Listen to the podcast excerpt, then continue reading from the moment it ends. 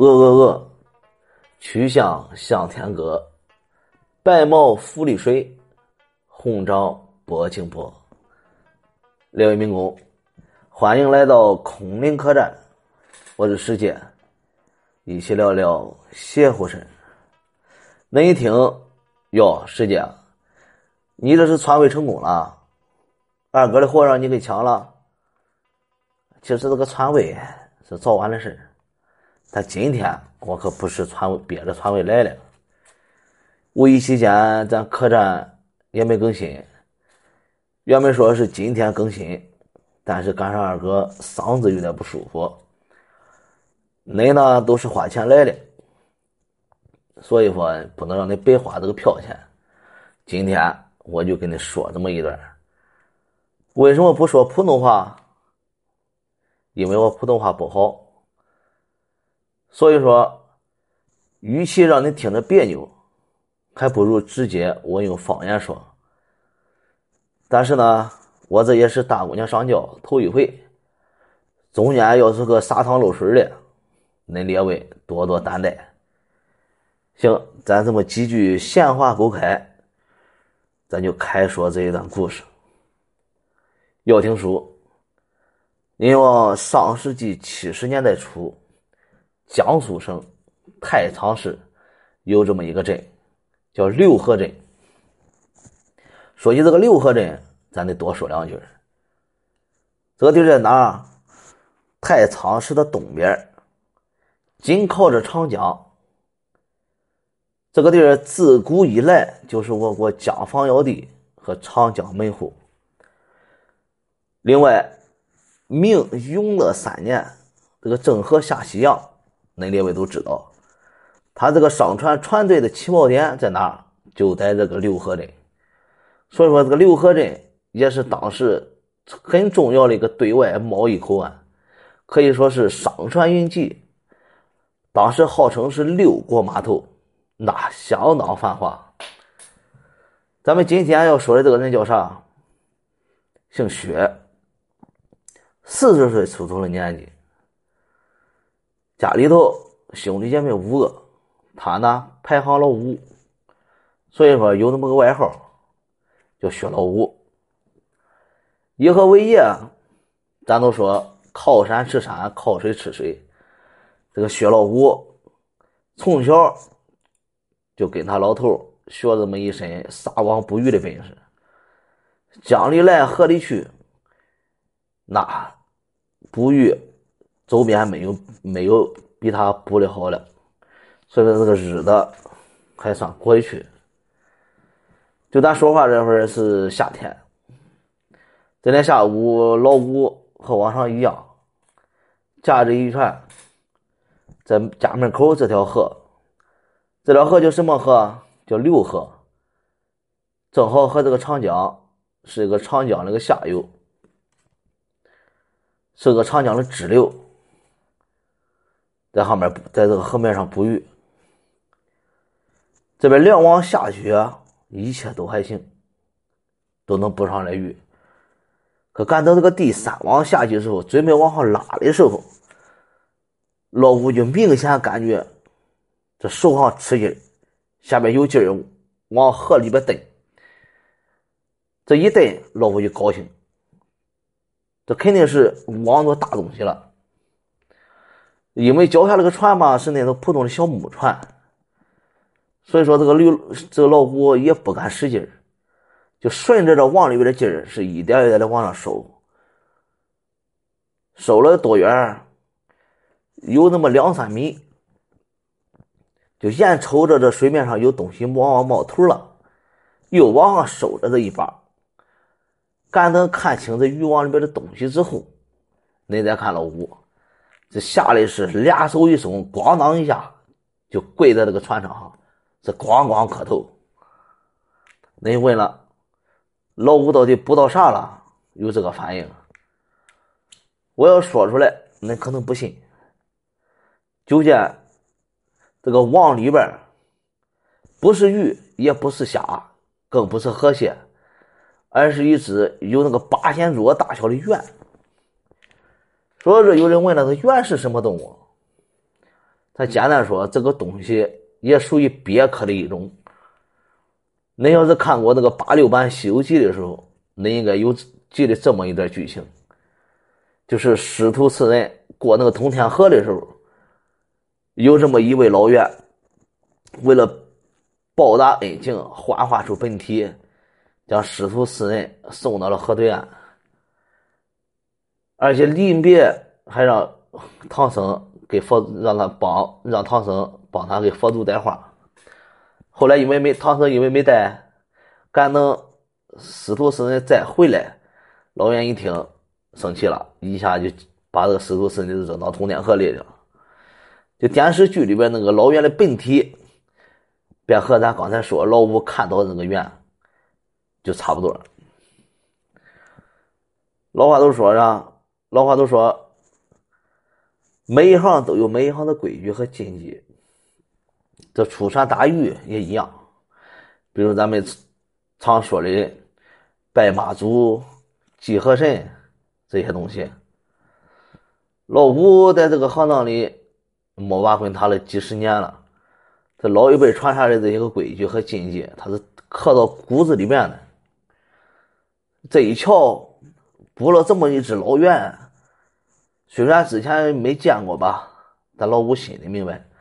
肯定不是个凡物，咱都常说万物皆有生命，所以说，万一触犯到，日后肯定会有灾祸加身，所以这老五才这么害怕。这边连磕了吧十几个头，老五抬头再朝河上看，一瞧那渔网和那个老袁没了，他这才起身。慌忙驾船往河岸靠，因为没渔网了，今天这鱼肯定是打不成了。但老五最害怕的还是害怕触犯了神灵。这边把渔船靠岸拴好，头两网打来的鱼胡乱装了装，就提着那个鱼篓就往家里赶。这边回到家，媳妇一看这爷们儿。这脸色有点不对，他得问问啊，当家的是咋了？这是老五也没隐瞒，就把刚才补到那个老袁的事一五一十的说了一遍。媳妇一听也是吓得不轻，也是吓得不轻。渔网没了就没了，不过说你这一网下去，能不能？媳妇这话没说完。但老五能听明白了，但老五明白，嗯，那么媳妇儿，我出去弄点贡品，你在家里把咱家那些纸钱、元宝什么的，你准备准备，晚上咱俩去河边祭祀祭祀。祭祀河神这种活动，那出船打鱼的常做，所以说准备起来很简单，咱们就长话短说。这边把一切应用之物都准备好，两口子便到了河边，连烧子带上供，折腾了足足一个小时，这才算完。回到家，吃点晚饭，该睡就睡了。睡可是睡，但老五这一晚上睡得可不踏实。你说咋了？做梦，梦里边，这老五是还是在河上打鱼，可连下了几网。这网里面都是啥也没有，心里正纳闷的时候，就听见这个身后边有人磕头。扭头这么一瞧，就见在船头站这么一个老头，而且这个老头身上罩了这么一张渔网。要说老头是谁吧，老五不认不认识，但一瞧老五身上罩这个渔网，他认得，心里。是咯噔一下，这渔网就是白天他撒，就是落水的那张渔网。这心里一合计，明白了。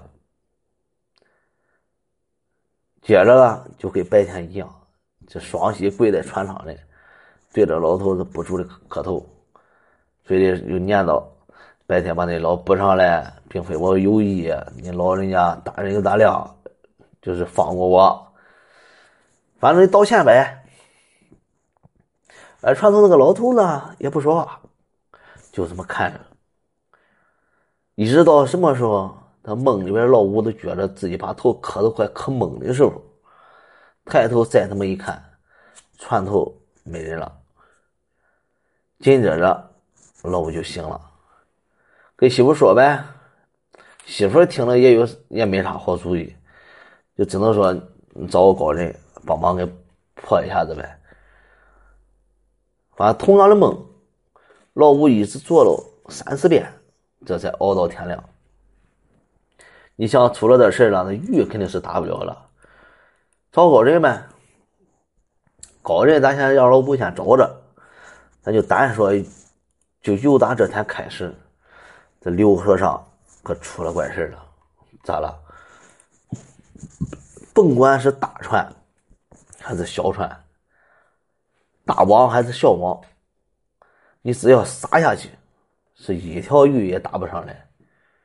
这还不奇怪，奇怪的是啥？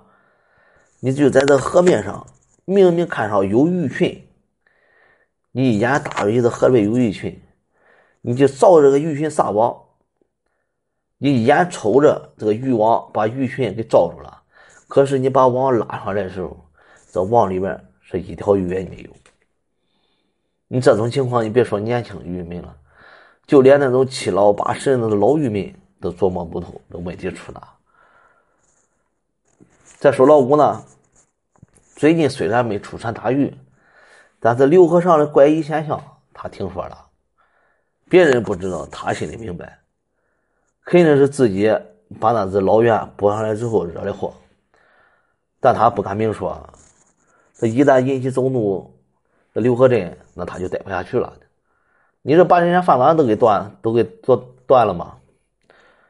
所以就私下里接着找着高人，找了有这么四五天，高人找着了，把事一说，高人就说：“你这就是。”高人听罢之后就说：“你这是触犯到河神了。”所以说怎么解决，其实和老古他们做的法子差不多。就是祭祀呗，赔礼道歉呗，所以说在这咱就不多介绍了。老五这边想法子，其他渔民也没闲着。你毕竟靠水吃水，你河里边没鱼，那日子肯定是没法过。总而言之吧，是各家使出各家的法子，闹闹哄哄折腾了一个多月，还真有一点效果。鱼是能鱼是能打着了，但和过去来说。那是少的可怜。你就比方说，以前一网打下去能打十条，现在一网打下去就能打一条。打一条是一条，但苍蝇腿也是肉，你不比没有强。而老五呢，自从那天梦到那个老头之后，那晚上睡觉就再也没做过梦。现在一瞧这河里能打着鱼了，心说应该是那老袁消气了。等再过些日子。等把气消完，这河里又恢复正常了。所以他把老袁补上来那个事，他就没往外说。想的是不错，但这种情况就是不补上流的情况，却一直持续了半年多，也没改善。包括老五在内的这些个渔民，日子都不太好过，每天就琢磨着去哪找点来钱的道。那有句话说，就叫想吃饼下包子，那真是想啥来啥。赶上这年呢，这个当地政府要对这个浏河长江口这个位置进行一次大的河道工程。怎么做呢？就是用水闸把长江入水口给拦住，让这个刘河的水位下降。下降完之后，然后工程开始从河床上开始修建这个工程。那既然是有工程，那肯定就就得有工人。所以说，这也是算是解了附近这个渔民的燃眉之急。那你听到这信儿，附近渔民也是齐聚这个工程部，俩原因，一个是干活有钱赚，二一个呢也是为了等那个水位下降之后，河床出来之后，那河床上肯定有鱼，他们正好也能把河床上鱼捕点，渔公渔私都是一件好事。那别人都去了，老五自然也没闲着。在工程部也没也找了个差事，也不干别的，就是监控这个水位下降的情况。咱说话这会儿呢，是水闸下闸的第二天，今天晚上八点左右，老吴在河堤上的工棚外边摆了这么一张小桌，弄了点下酒菜，一个人是自斟自饮，喝到什么时候？九点来钟，这一斤酒快喝完了，人呢有点飘了，这边晃晃悠悠把身子站起来，准备转身往工棚走的时候，一扭身后边有声音喊他：“哎，薛老五，你等等，你等等。”薛老五一瞧有人叫他，就扭身往后看，就见有那么一个人游到下边这个河沿上往上走。借着月光这么一瞧，是个老头看长相熟悉，但就是想不起来了，老头是谁？眼瞧这老头走到近前了。老吴打个就问：“老爷子，你谁啊？”老头呢笑了笑：“嗯，你不用管我是谁啊。我问问你，这河里边水位减少是怎么回事？”你老头这话，你认谁也也不会多想的。老吴一听，那就直接回答呗：“啊，你你问这啊，就这个过些日子政府啊在这修建河道工程，得先把这个水放干。”老吴很正常的回答，但这个老头一听，这脸一变，说了句不好，扭身就往那个河底下边走。我一瞧，是连连忙喊：“老爷子，河底走，你慢点有心过去扶着点但喝的有点多，脚下这么一软，就跌坐在地上，就眼瞅着老头下到河岸边，这心里边纳闷啊。你说这个路好好的路，这老头不走，他为啥非走河岸？这边还没琢磨明白，接下来一幕可把老吴吓了个酒直接吓醒了一边。咋了？就见那个老头下到河岸之后，这个脚底下没停，噔噔噔噔噔，径直的朝着河里边走。走可是走，这个老头是踏着水面往前走。人都知道，这个蜻蜓水上漂，这老头就和那蜻蜓水上漂似的，就噔噔噔噔踩着水面往前走。一直往里走了将近十来米，老吴就感觉自己这个眼这一个恍惚，赶等再混过神来，一朝河里边一看，那老头老头接着就没有了，就不见了。你说这好好一个大活人。这能跟蜻蜓水上漂似的踏水而行，就很难让人理解了。你现在又歘一下就不见了，那肯定这老头不是个人。所以说，这老吴就开始个琢磨，越琢磨越不对劲，又琢磨这老头长相。刚才酒不醒了一半了吗？这老头长相他也想起来了，这一想起来不要紧，这个酒是传。彻底醒了，老头谁啊？不是别人，就是那天晚上他在梦里面梦见那个老头。这回这回过神来之后，想明白之后，这老吴肯定是不敢在地方待了，就是连滚带爬吧，就往家跑。跑到家之后，把刚才遭遇给媳妇一说，这媳媳妇一听，那行了，这两口子一夜谁也没睡好觉。咱不说他们，咱就再说这河上的工程。第二、第第三天的时候，这河里边的水基本上就放完了。当所有的人都满怀期待赶到河床上捕鱼的时候，却发现怎么回事？这整个河床之上，除了淤泥和垃圾之外，是空空如也，啥也没有。别说是那个鱼虾河蟹了，就连一个水草都没有。这种情况，政府肯定不管，他们只负责工程。但老但是老老百姓看到这一幕，不理解，这怎么回事？你河床上你就是再干净，也不可能什么东西都没有。所以说，都纳闷怎么回事，但又说说不出来原因。咱都说天底下没有不透风的墙，很快这个老五那补到那个老袁的事就被传开了，有埋怨的，也有理解的。毕竟老五补那个老袁也不是有意的，他是想办法呗。毕竟工程早晚有结束的时候，你结束之后，你水位恢复，你大家还得靠着这个水吃饭。那你问了这个事解决了吗？其实呢，也不能说是解决，因为没有什么法子。咋了？就这个水位恢复之后，这河里边一切又恢复正常了。至于说什么原因，在之后的一天，有一个云游至此的道士，在了解了此事之后，给出了这么一个解释。老师道士呢说了很多，我一字一句的要给你学不圆全，我就大概说一下。这老五不到那之前，老袁确实不是凡物。古代有这么一本典籍叫《二雅译》，里面有这么一段描述，叫说的什么“猿鳖之大者，阔阔或至一二丈，天地之初，借炭生仙龙，仙龙生圆圆，圆圆生灵龟，灵龟。”生树龟，这其中的介檀，其中的介檀是古代传说中鳞甲类动物的祖先，而这个仙龙，则是古代传说中一种龙的名字。那它生的圆圆，就是咱故事中说的这个老猿的祖先，也属于龙的一种。所以说，这个猿也是。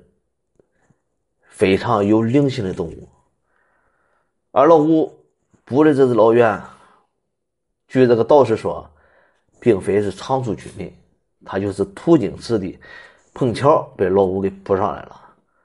但好在说，那老五遵规守矩的把这老猿给放了。他要是不放的话，那就不单单是捕不到鱼的原因了，那老五肯定会逢遭大难。至于说这个河床上为什么没鱼？那是因为老袁又打这个老五口中得知政府要修筑工程，担心这河里边这些生灵被捕捞殆尽，毕竟是他们是同类嘛，所以这才在河水放完之前，将河里这些鱼虾河蟹还有其他的一些水产给一并带走了。但有句话咱就说了，管得了一时，管不了一世。他走了就走了，但后面的事他就管不了了。所以说，干等这个河水恢复水位之后，其他的鱼虾该来还是来。书跟你说到这儿，你可能也就明白大概其意思了。既然是译文，那故事肯定是有真有假。我怎么说，你怎么听，那就全当个故事来，咱就没必要较真。